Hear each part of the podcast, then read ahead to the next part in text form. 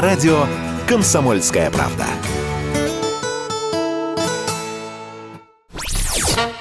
Классика союзного жанра. Союзного жанра. Привет вам, другие мои. В студии Николай Крупатин. Не люблю быть предсказуемым, но не поддаться общему настроению тоже не в силах. Сегодняшний выпуск проекта «Классика союзного жанра» с огромным удовольствием посвящаю юбилею выдающегося певца и композитора Муслима Магомаева.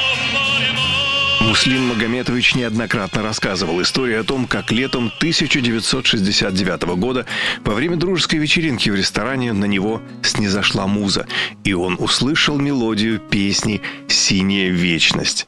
Чтобы не забыть ее, Муслим Магомаев набросал ноты на первом, что попалось ему под руку, на накрахмаленной салфетке – и, оплатив ресторану стоимость испорченного имущества, умчался домой поработать над мотивом. Но поскольку тогда это была лишь музыка, которая не только не имела названия, а даже не несла никакой смысловой нагрузки, предстояло наполнить ее словами. Это сейчас стихи вышли из массовой моды. А в прежние времена хороший поэт порой был известнее Примадонны.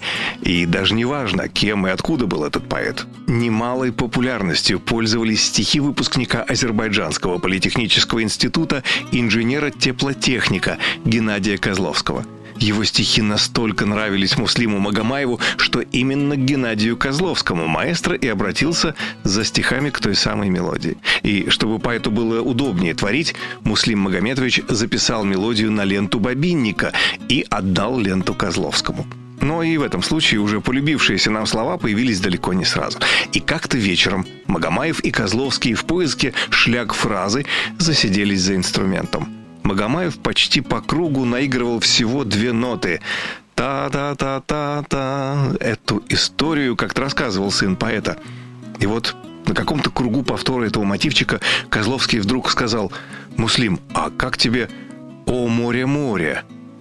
С этого самого момента строчки стали наваливаться на Козловского словно волны мощнейшего цунами. Но и тогда песня еще не была готова. Магомаев несколько раз возвращался к Козловскому с просьбами переработать некоторые строчки или подобрать другие рифмы. Так, например, в последний момент маэстро попросил переписать строчки «Море, возьми меня в дальние страны» и «Ты разбиваешь и горе, и боль». Чутье уже тертого худсоветами музыканта подсказало, что именно эти строчки могут возмутить цензоров. Геннадий Козловский безропотно их переписал, а вскоре счастливый Муслим Магомаев привез своему компаньону готовый вариант песни «Синяя вечность».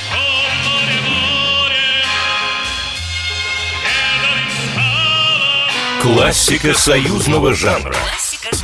Союзного жанра. Программа произведена по заказу телерадиовещательной организации Союзного государства.